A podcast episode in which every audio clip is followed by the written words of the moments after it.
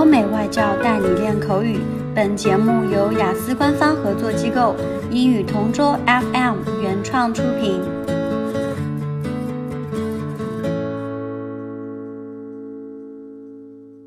This is English Partner Topic Answers recording. For further information, please visit our website englishpartner.taobao.com. Describe a magazine you enjoy reading. Now, I have read a lot of magazines, but I think the most interesting is Time magazine. I have been reading Time for almost six years now, and I always find the articles they have are very informative and interesting. I really enjoy their features on politicians from different countries and how they made changes that improve their countries. I love reading about how countries have improved throughout time. I was first introduced to Time magazine by my father. He would always share interesting articles with me and would ask what my opinion was.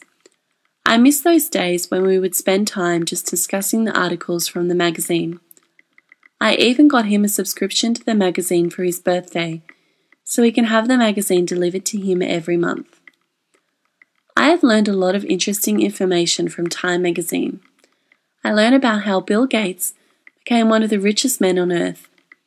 I learned about how Michael Jordan became one of the greatest basketball players of all time. I don't usually read a lot, but this magazine showed me that although I'm not very interested in books, there are topics and articles that catch my attention and I can learn from. Reading this magazine has helped open my mind to what happens in other countries, and also it has helped me learn from successful people and how each of them has made a positive contribution to their countries.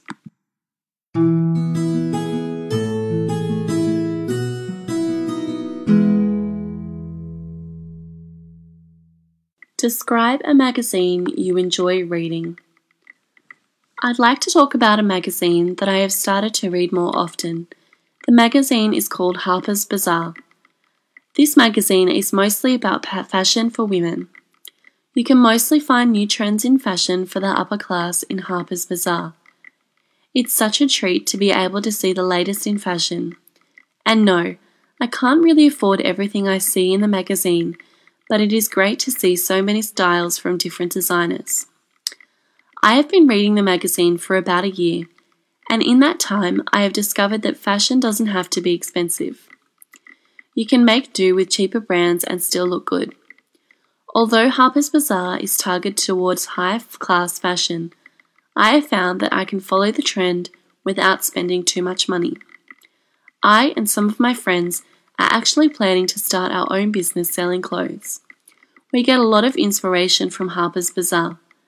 We often go around the mall and find designs that we know are the new trends to sell. The magazine has definitely helped us starting this business. With luck, we will be starting our business soon. In hindsight, I guess it's a good thing that I have started reading this magazine. I read it whenever I have free time. I will continue reading it because I think it would be good for business to keep up with the latest trends. OK，今天的口语话题就到这里啦。 如果你有什么想听的话题，可以在音频下面给我们留言。如果你想要获取更多关于雅思学习的内容，可以关注我们的微信公众号“英语同桌”。我们下期再见。